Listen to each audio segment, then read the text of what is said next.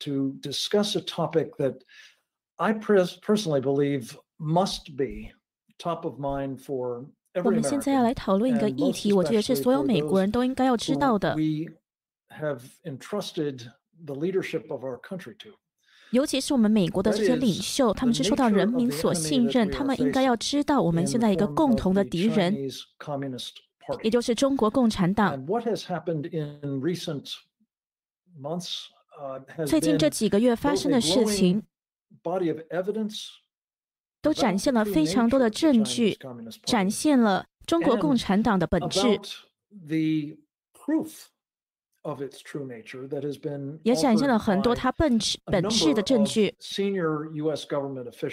有很多美国的高官都发现了，从川普总统到国务卿蓬佩奥，到副总统彭斯，到司法部长巴尔，到我们的 FBI 局长雷，还有。这个 um, 奥布莱恩国安顾问，uh, 还有很多例如说库德洛还有纳瓦洛 uh, 贸易顾问等等的这一些专家这些高官他们都帮助记录了在过去的几个月，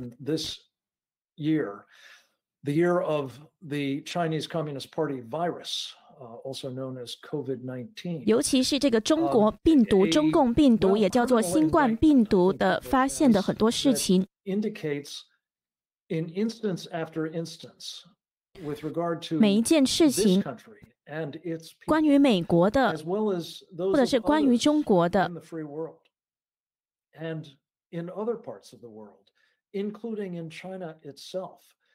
世界上发生的事情，包括在中国发生的事情，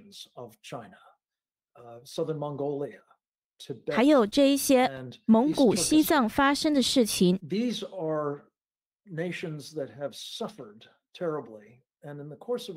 这些国家都受苦，所以今天晚上我们一定要讲一下。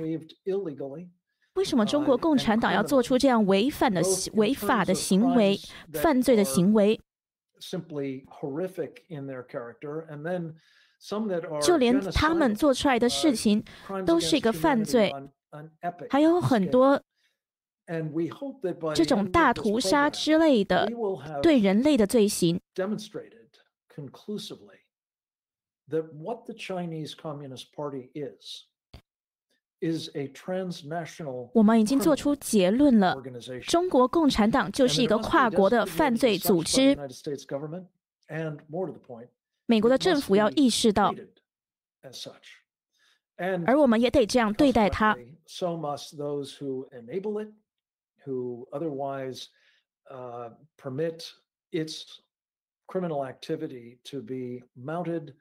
Uh. Uh, 我们要禁止他的犯罪行为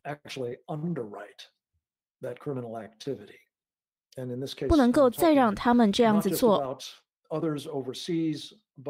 我们讲的不仅是在海外，还有对美国的投资人也要进行一些管制，因为他们在不知情的情况下 uh, 去投资北京的一些公司，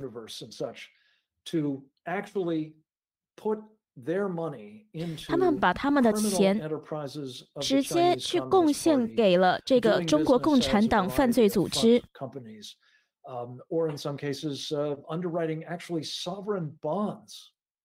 你知道这些公司很多直接都是由共产党拥有的，不只是仅仅有关系而已。所以这一些活动我们是不能够忍受的，不能够被接受的。We are enabling. 我们不 misconduct 能够接受我们 um, 竟然在贡献 by 这样子的犯罪行为而且还提供资金，discretionary funding and resources for the Chinese Communist Party, a 提供资源 transnational criminal organization. 给这个中国共产党国际犯罪组织。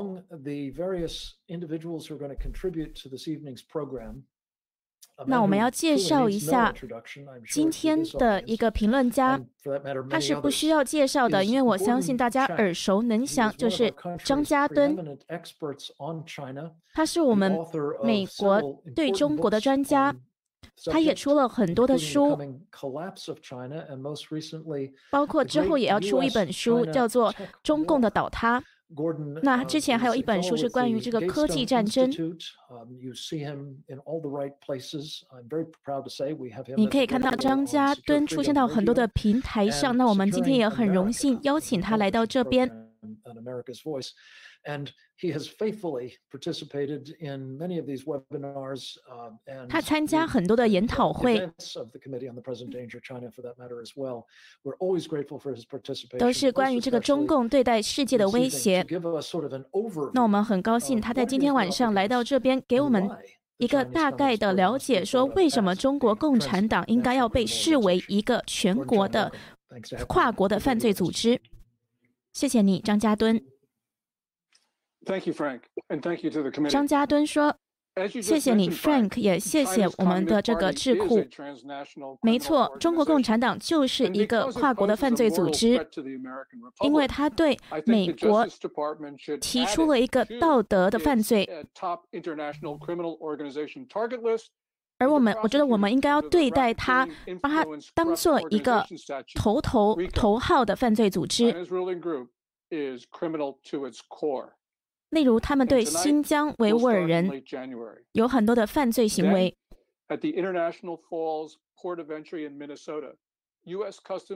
在明尼苏达州的一个组织。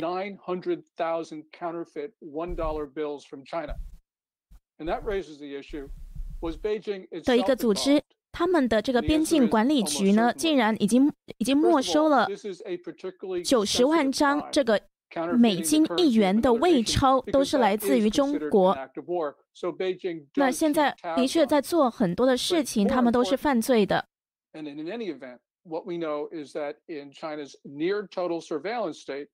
那我们也知道，在中国的这个监管之下，政府知道任何事情，他们使用大数据，还有很多的科技，他们这样子监视了十四亿的人。他们今年又增加了很多的这种监视摄影机，还有几千万的社区的这样的监管。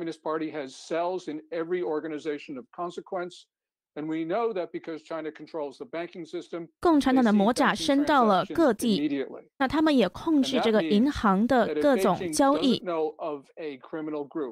如果北京不知道这些犯罪的一些事情的话，那只是会因为他自己不想要去承认。他们都知道国内在发生的事情。那关于这个芬特尼的毒品，芬特尼这个毒品。还有这个阿片类药物都泛滥成灾。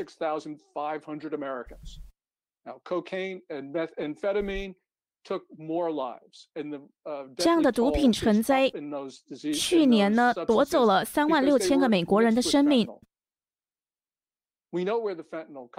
我们知道芬特尼来自哪哪里是来自于中国。在中国有这样子的犯罪集团。他们在没有北京的保护下是没有办法去运行的。他们在全世界进行犯罪活动。我们看到他们这些帮派的确是在中国制造这些毒品。你知道，中国共产党他一定会在任何的货品离开中国之前都会去监管的，都是被那边的官员知道的。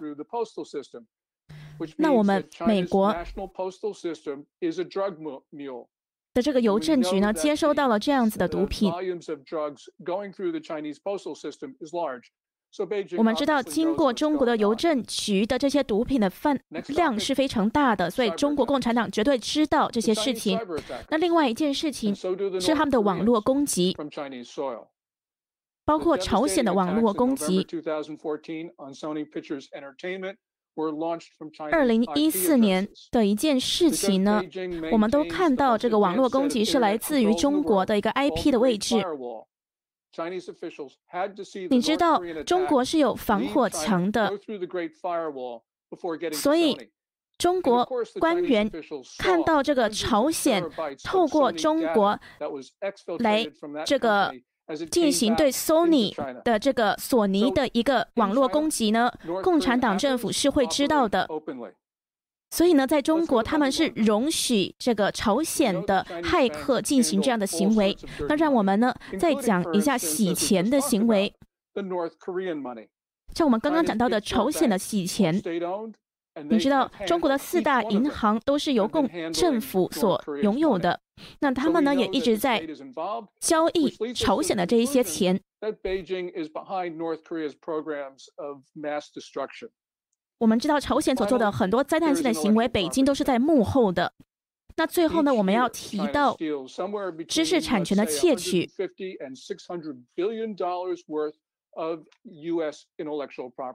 你知道每年中国是窃取大概六千亿美元的美国的这样的资产知识产权。你知道？中国都知道在发生什么事情，当然还有其他的犯罪，不管是这个伪钞，还是网络攻击，还是知识产权的窃取等等，毒品泛滥等等的，我们已经看到一个模式了。我们要问一个问题：说这到底在搞什么？北京呢叫他们这个是无经管制的一个战争。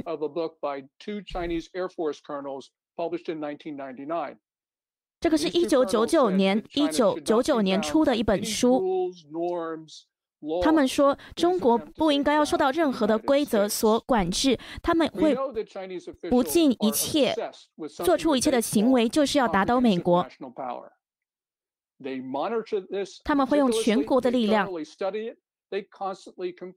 而共产党呢，他们是经过一个非常精密的研读来读美国的事情。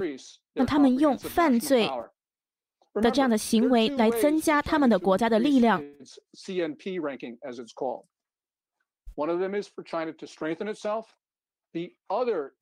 那中国共产党在加强自己的力量的时候，他们也试图去削弱别的国家的力量，就是使用这些犯罪的行为。那也会去攻击人民的这样的心理的力量。中共呢是恶名昭彰的。毛泽东当时创造了一个争斗性的社会，就是杀人，不然你就会被杀。所以他们可以去执行任何的犯罪行为，他们不担心去做太大的犯罪行为或太小的犯罪行为。那我们现在要负起这个责任，维护国际的秩序。主持人说：“谢谢你，你的这个大纲非常的详细。”那我们也提到了现在中国共产党在参与的很多的犯罪行为。而他们也介入我们的大选，这个是我们知道的。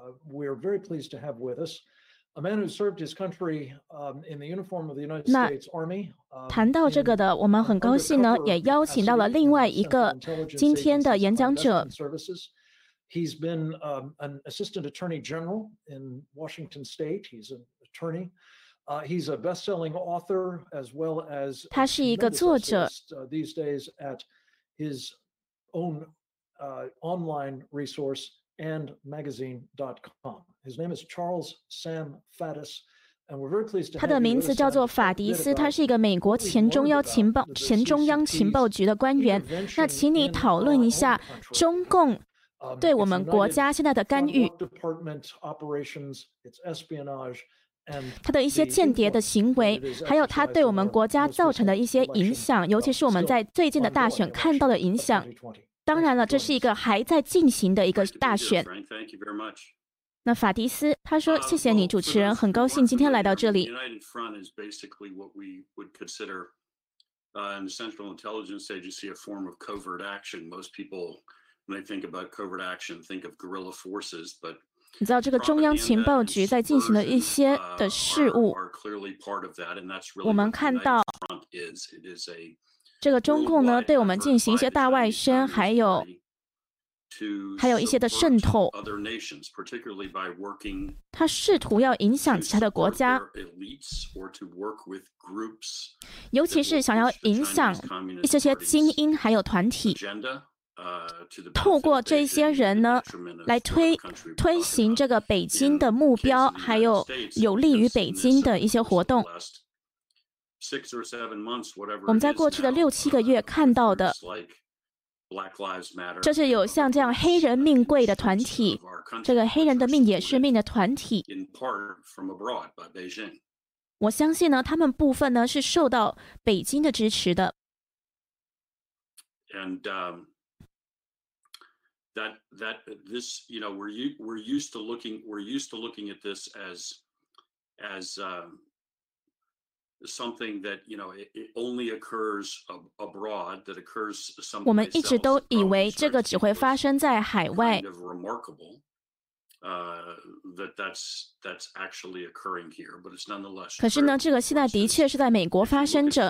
blowing into a, uh, moving into a portion 如果你看到这个黑人的命也是命的活动中 有一笔资金进去了，你会看到呢，一大部分资金是来自于一个 China Progressive Association，就是一个中国进步联盟。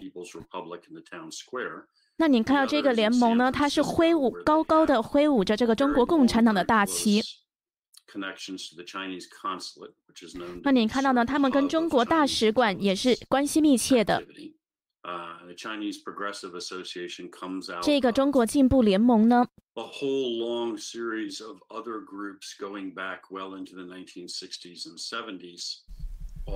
是可以源自于一九六零年到一九七零年的发起，他们当时发起的一些运动。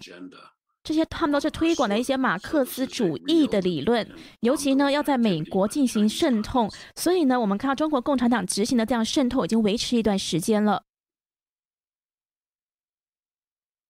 Sam，thank you very much. Um, let me get 主持人说，Sorry，非常谢谢你，法迪斯。There we go. Um, Sam Faddis, I, I realized uh, after I set you on this task that uh, we have another 那法迪斯，我发现呢，我们还有另外一个专家是 Trevor Loudon, who has devoted much of his life in recent years to chronicling what Marxists 是这个电影制作人劳顿，他讲到我们国家现在在在散发的马克思主义的理论。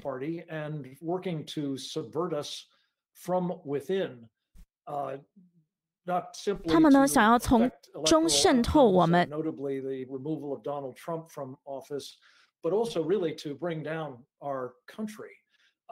想要打击我们的国家。所以，劳顿，我想要请你能够大概就是再详细的讲一下刚刚 Sam 讲过的。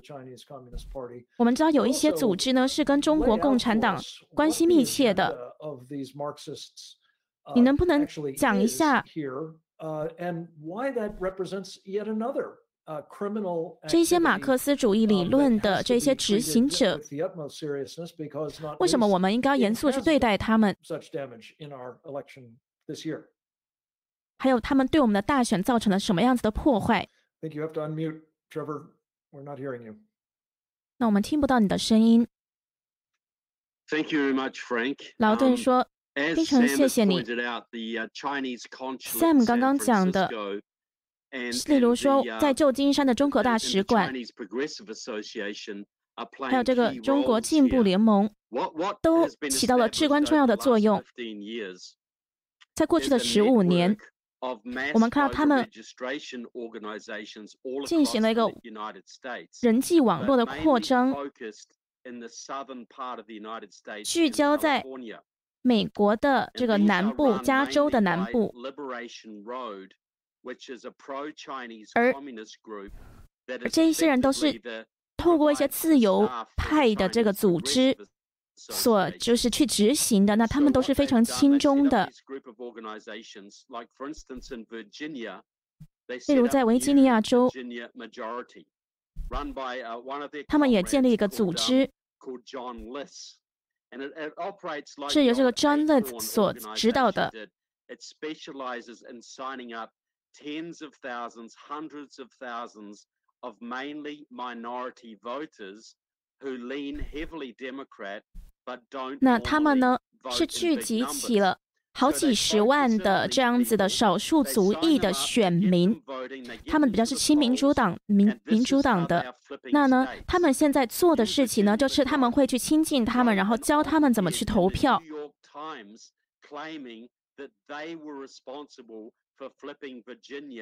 那《纽约时报》呢，的确是说。这样子的行为呢，让维吉尼亚州在这一次的选举从蓝翻从红翻蓝了。那这个也是呢，当地的这个政府官员呢，给了更多的这个少数族裔或者是这个非法的人投票的权利。所以呢，这个就是现在中国共产党的努力。他们试图要颠覆很多原本是共和党能够取得指导的这个州呢，然后把它转成民主党所指导。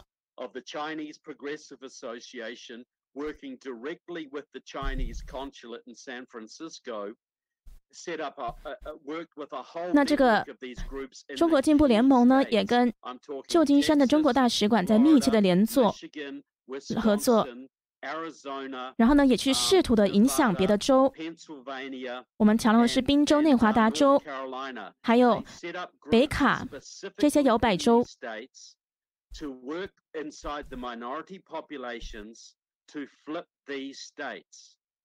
那他们呢，是试图要影响这些少数族裔的选民，试图要把这一些地方给翻盘。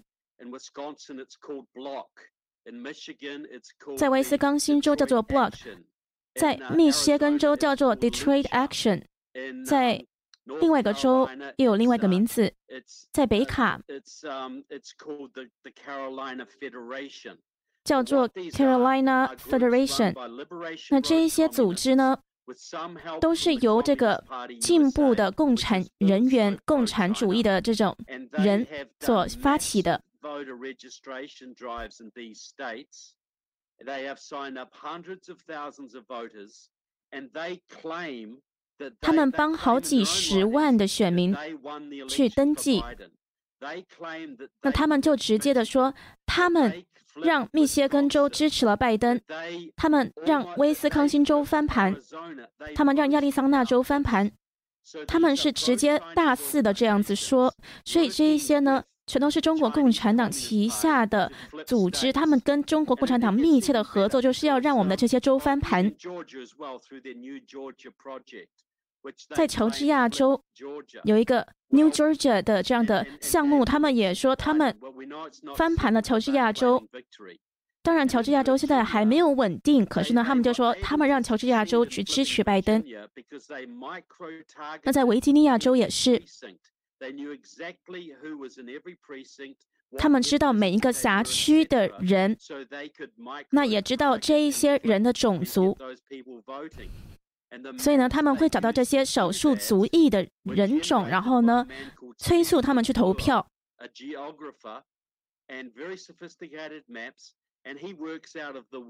那你知道他们？有一个人员呢，他是在武汉大学的一个地理的科系之下呢工作的。所以我们看到这个中国人呢，他在维吉尼亚州各个辖区呢，试图要翻转形势。这也是为什么拜登觉得他胜选了。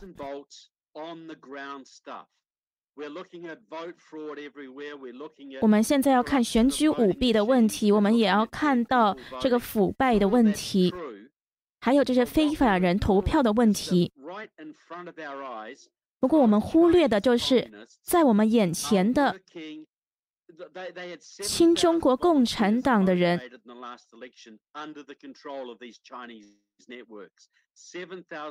有大概七千个这样子的人，他们是致力于改变我们的选举结果。他们去敲很多人的门，然后打了很多的电话，做了很多的努力，全都是由这些亲中国共产党的人所做的努力。他们在前线敲门、打电话，然后帮助人民登记这个选民。All perfectly legal stuff. 他们做的这些合法的行为，可是呢，都是做的就是有利于中国共产党的政治利益的，而且都是要让拜登上胜选，因为拜登是他们爱的人，那他们都是要推翻川普总统，这是他们不喜欢的人。这个呢，就是直接在我们眼前所做的事情，我们都忽略了。主持人说：“谢谢你，这个的确是一个很大的忧虑，而且呢，把我们的忧虑又带到了上一个阶层。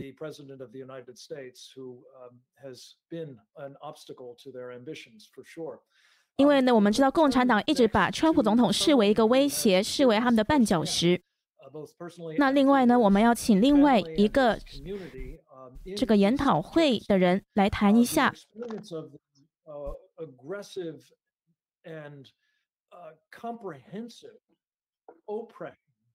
of people of uh, a captive nation. What I think it's fair to say the Chinese have in mind doing to all of us, but they have been doing to uh, members of the Uyghur Muslim 我们知道中国呢一直在迫害他们的维吾尔族的人。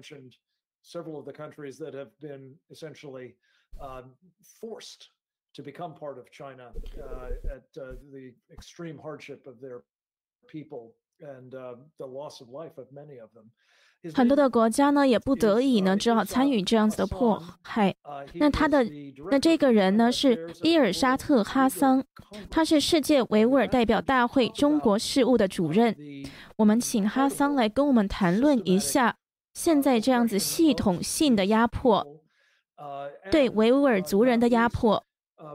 The extent to which they are not confining this kind of activity to the people in East Turkestan, but actually pursuing.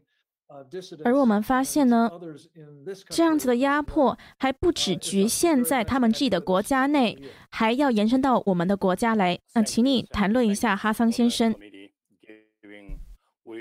哈桑说：“谢谢您，主持人，也谢谢这个智库提供这样的平台，让我们来发声。”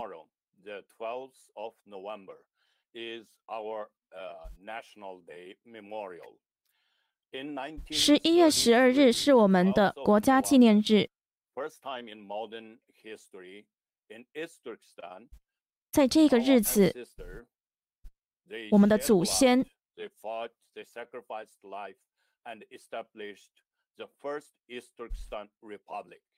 建立了东突厥斯坦。在一九三三年十一月十二日，可是接着呢，被中国的军队所摧毁了。那在一九四四年的十一月十二日，又再一次，维吾尔族人、还有蒙古人，包括西藏人，又聚集在一起。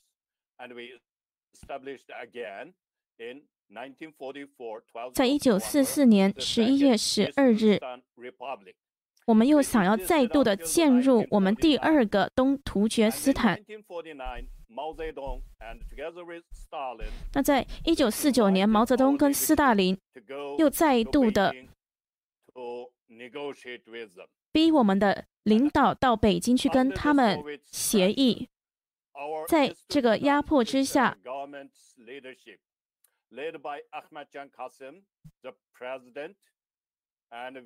我们当时的总统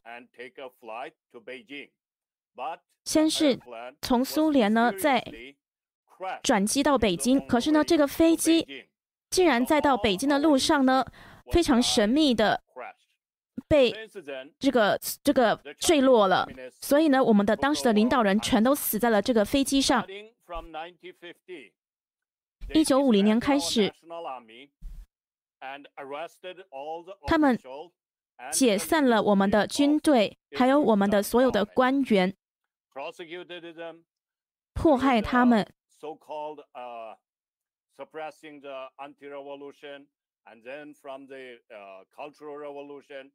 透过一个文化大革命，还有他们发起的一些革命运动。一直到今天，有三百万个维吾尔族人在劳动集中营中。那我们的维吾尔族人的女人也受到了非常不公平的绝育。那这不仅仅是在东突厥斯坦我们的国家而已，也已经跨越了边境，来到了美国，来到了世界的各个角落。只要有维吾尔族人居住的地方，在几个礼拜前，有一个维吾尔族人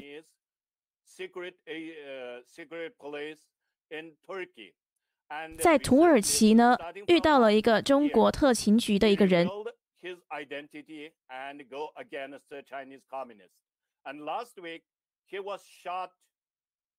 他违背了他，所以上周他在他的家门前被射杀了。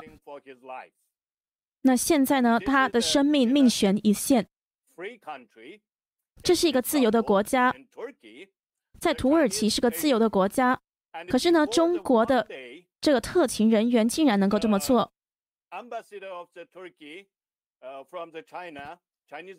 土耳其的中国大使馆当时呢，还杀了另外一个叫刘小兵的人，他是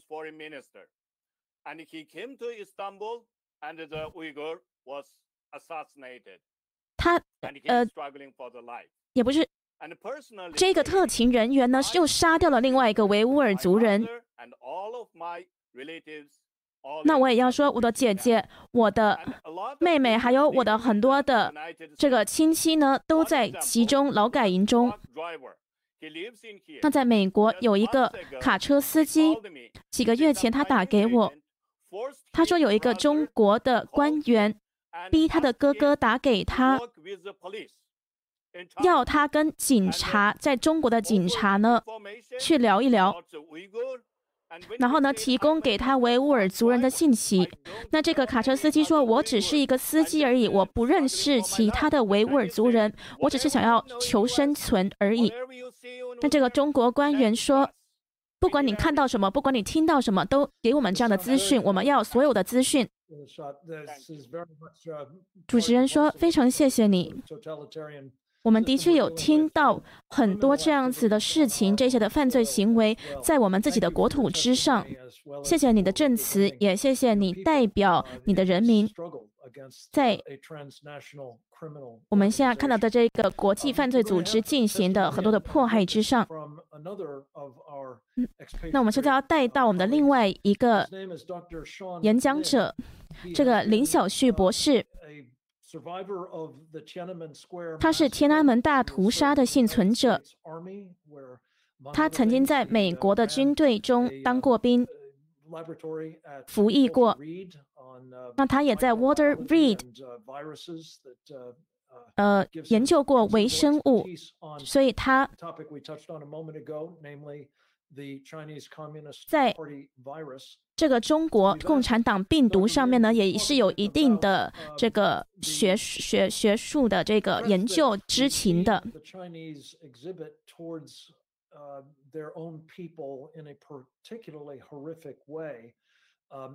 我们看到中国共产党在针对他们自己的人民。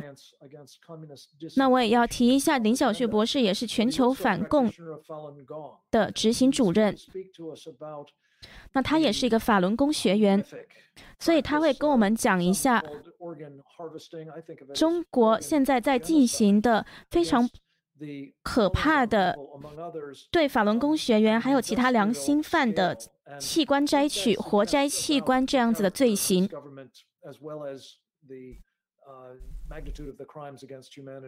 那我们请他谈一下现在这个规模。这个活摘器官的这个大屠杀的规模。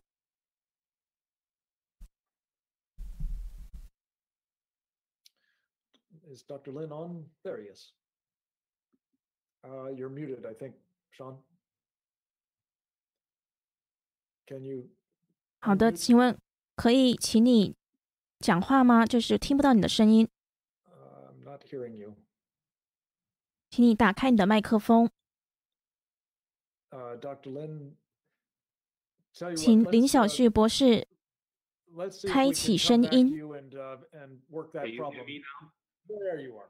OK，林小旭博士说：“不好意思，我的这个网络现在比较慢。”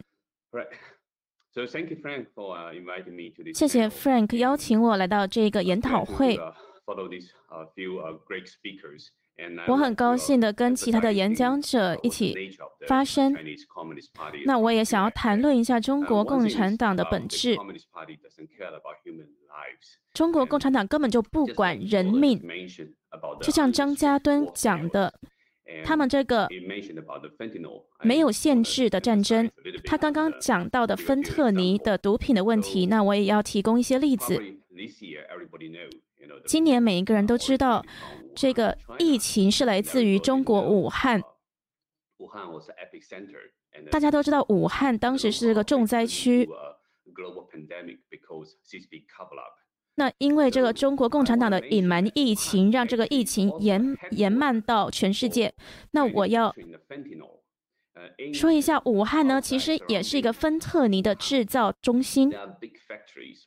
有很多的大工厂都在制造芬特尼，中国共产党根本就没有采取行动来控制或者是阻止这样子的行动。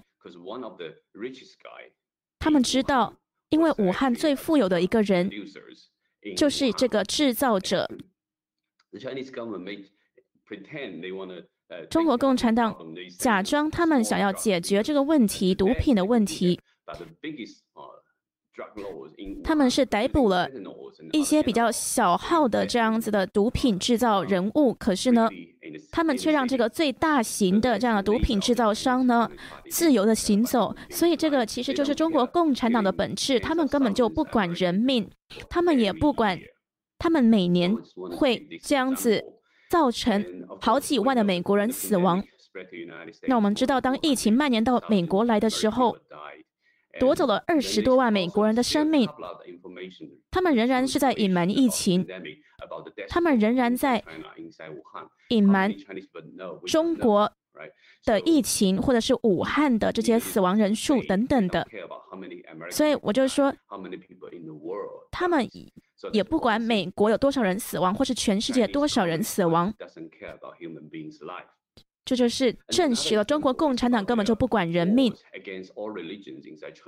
那另外我要谈到，他们对中国国内信仰者掀起的战争，不管是法轮功，还是维吾尔族人，还是基督教徒，还是佛教徒，很多的这样的种族或者是信仰团体都是被迫害的。他们对所有的宗教信仰掀起战争。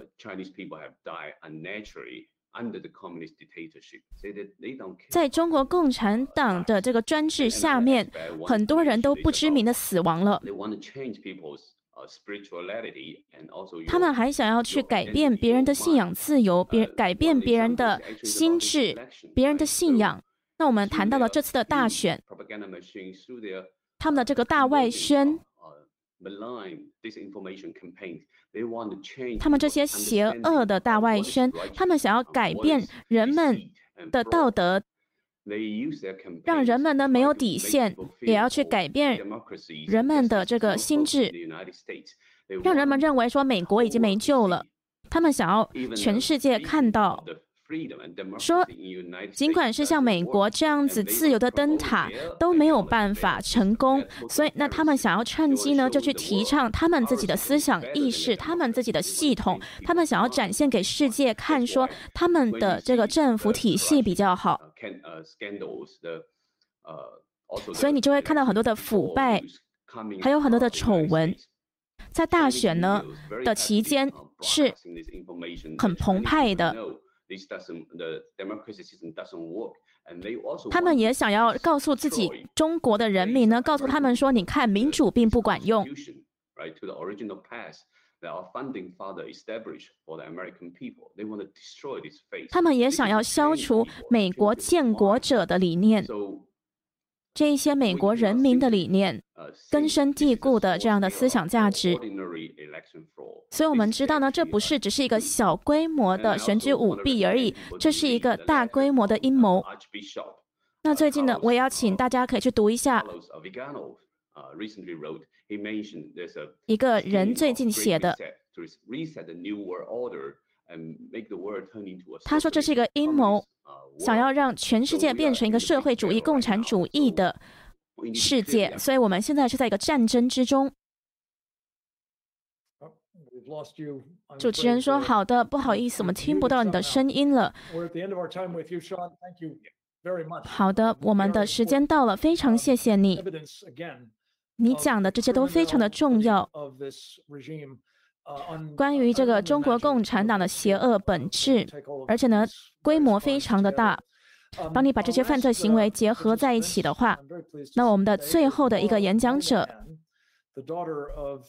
就是莫拉莫伊尼汉，他是西藏的一个专家。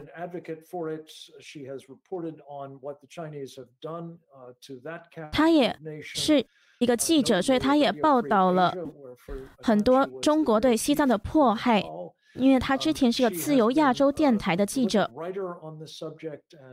那他写写了很多的文章关于这个西藏的问题。就我们请你谈一下，中共到底对西藏的人做了什么？不管是对他们的历史、他们的文化，那你能不能谈一下他们到底？对西藏人，他们都把西藏人视为这个中国人，那他们能够对西藏人做出多么可怕的行为？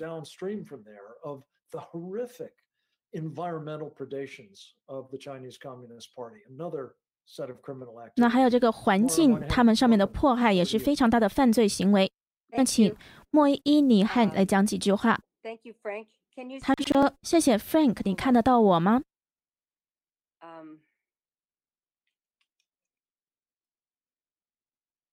Can you can you see me and hear me? 请问你看得到我、听得到我吗？请你稍等。Why is it? Hi, Maura. This is Dee Dee, the organizer. You just need to click click the little camera icon next to your name. Yeah, I did. 他说，请你点一下这个你名字旁边的一个小相机的标志。Oh, here it is. Can you see me? 他说：“好的，你看得到我了吗？”Hello, hello, I can see, I can hear you, I cannot. 这个组织者说：“我听得到你的声音，可是看不到你。”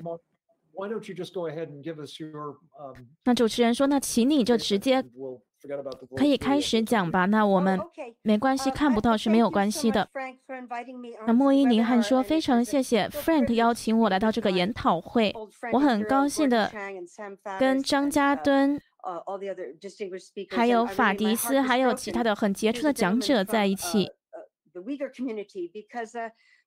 那这个维吾尔族刚刚的代表呢，让我非常感动，因为我们看到西藏人的命运是差不多的。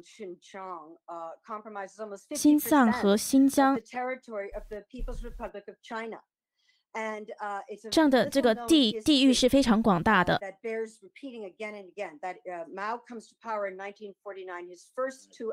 一九四九年毛泽东掌权的时候，一直到一九五零年。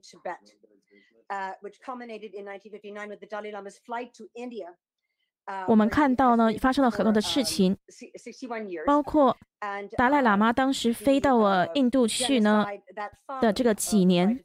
我们看到，在达赖喇嘛的这个事件之后呢，有了很多的大屠杀出现。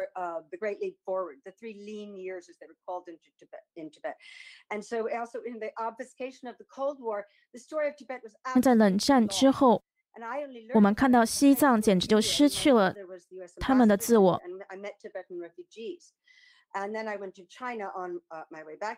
我之前去到了中国，对我来说非常惊讶的，就是说。有六百多万的西藏人被屠杀了，可是呢，这样的资讯却没有被分享到全世界上。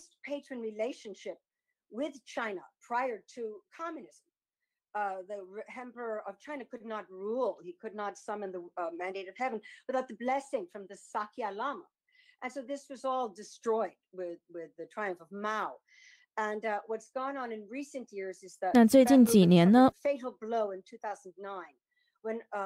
二零零九年，我们的西藏的活动也被打击。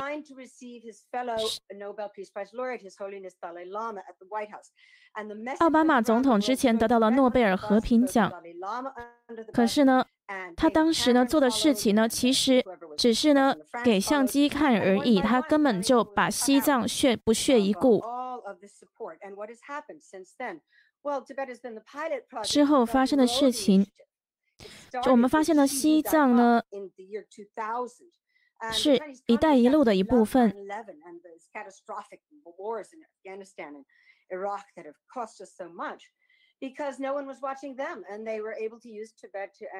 那在大家没有发现的情况下呢，中国共产党呢是使用西藏还有新疆这样子的地方，建了很多的项目。那在西藏也有非常多的这样的集中营。他们对我们的人民使用了很多的酷刑的行为。当然呢，这样的酷刑行为，他们也使用在法轮功学员、还有其他的异议人士、还有维吾尔人族人士身上。那他们呢？其实呢，西藏他们是先试在西藏人身上。可是你从来都没有读到西藏的报道，因为呢，他们是晋升了西藏人，他们也对我晋升。你看，没有人会邀请我到电视上去说话，还有很多的人权组织、很多的组织都把我拒之于门外，因为我是个西藏人，因为我勇于发声。这个就是。中国共产党所执行的事情，他们也让西方国家呢当他们的这个同盟、同盟、同谋。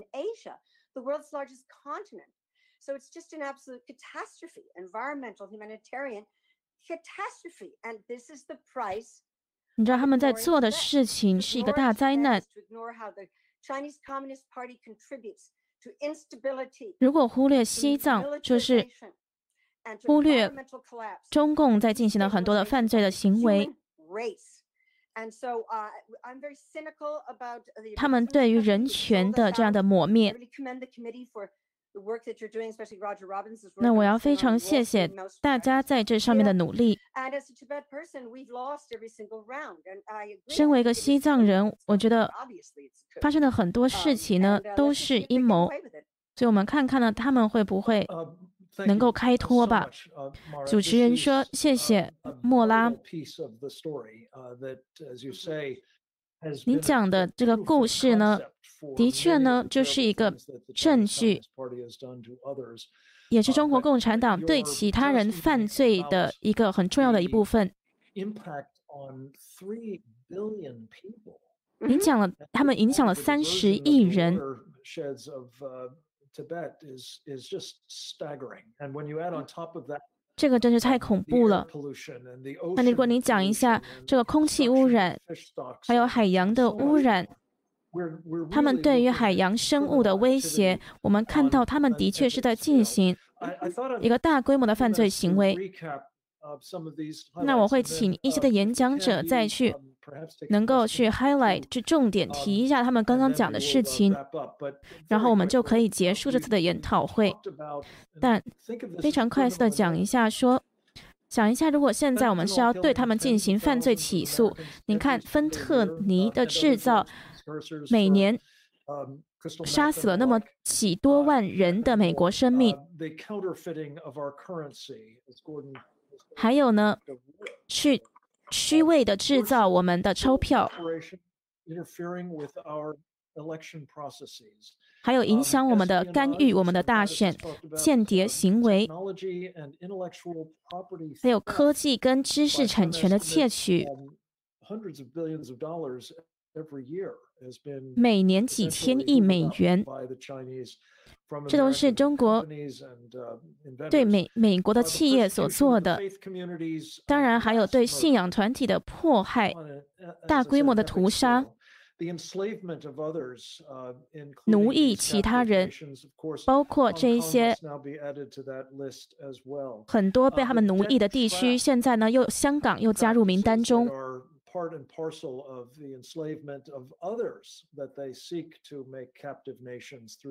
那他们也试图呢要去干预别人的主权。还有他们的很多酷刑虐待，不管是对西藏人或者其他的人，还有这个活摘器官的罪行，还有刚刚才说的这个环境的污染，还有非常多的罪行，罄竹难书。那我想要在结尾的时候说一下，这个简直就没有办法言语。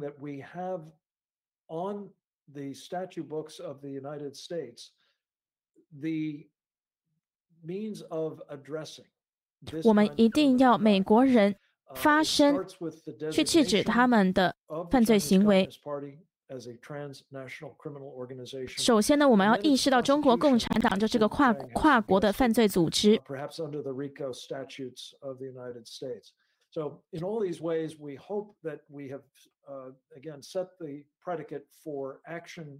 所以我们希望呢，我们今天讲的这些话呢，能够让政府做出行动。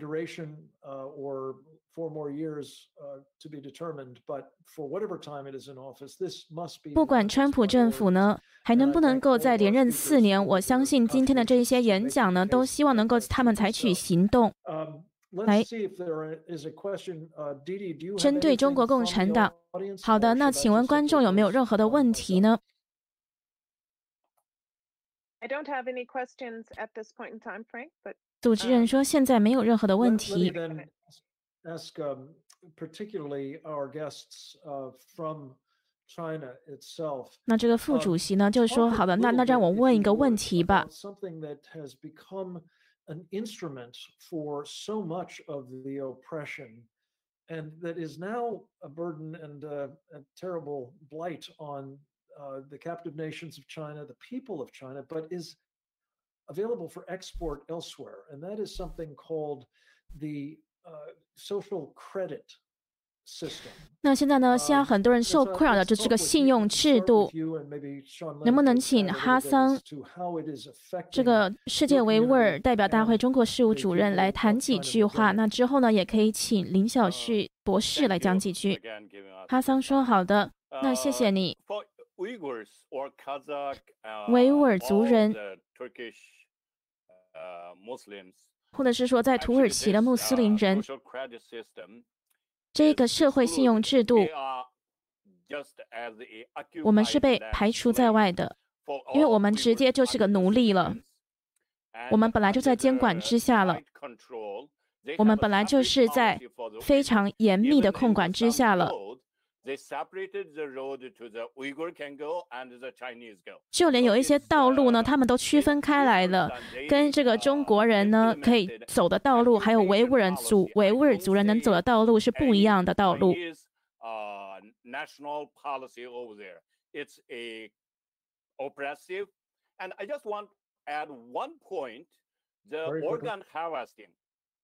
啊，我也要讲一下这个活摘器官的事情。这其实呢，最一开始他们是适用在维吾尔族人身上的。有一个医师，他之前是帮助活摘器官，他有出来说，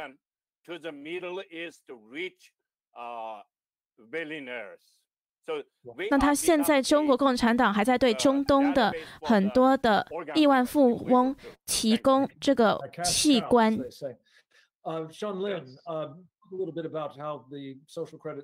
主持人说：“林小旭，请你讲一下这个这个信用制度是怎么影响中国人的。”林小旭博士说：“我觉得这个信用制度是他们使用的一个非常重要的工具，来掌控社会，不管是大数据还是监管等等的。”那给他们提供了一个很大的网络，能够去控制还有监管你在网络上或者是任何的社交平台上讲的任何话。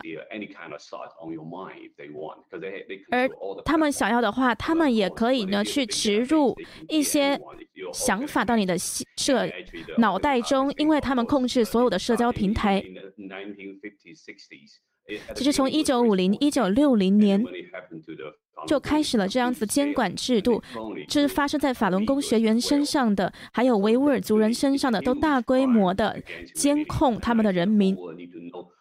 那全世界都应该要知道这样子的真相，也是关于这个活摘器官的真相。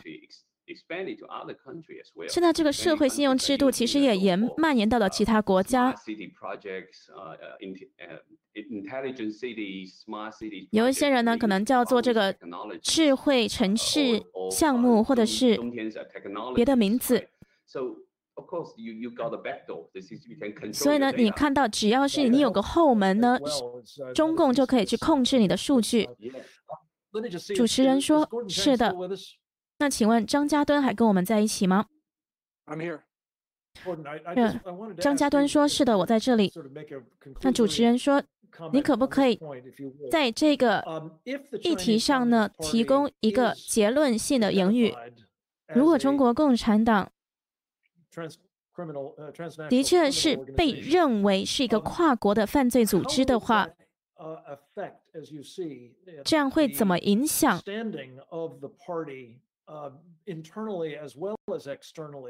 共产党对内还有对外的一个立场，这会给他们带来实质的影响吗？张家敦说：“是的，的确是会影响到他们的可信度。而最重要的呢，是能够把中国共产党放在我们的执法单位的第一名单中。不管是这个网络攻击，还是各种攻击，他们的行为都会被认真对待。我们会看到联邦政府提供。”更多的资源来对抗中国共产党。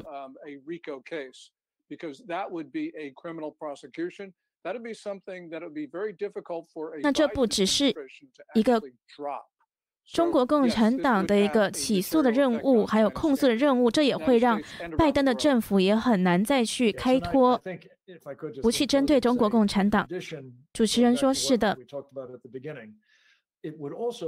那最后，我也想要再讲一下，说对华尔街来说也会非常困难，再跟中国共产党做生意了。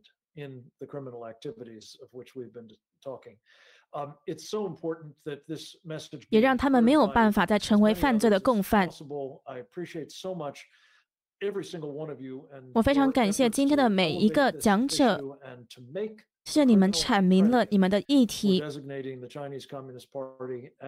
让中国共产党负起责任，也让希望中国共产党能够被定义成一个跨国的犯罪集团。也谢谢你们的很多行动，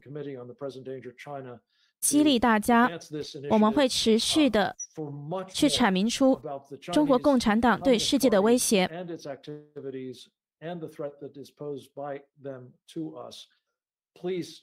还有对美国的威胁。好的，如果大家有更多的兴趣的话，可以到我们的网站上去看看。我也要非常谢谢我的同事组织这次的研讨会。谢谢每一个观看的人，也谢谢我们的讲者。那请大家继续的跟我们保持联系，谢谢大家。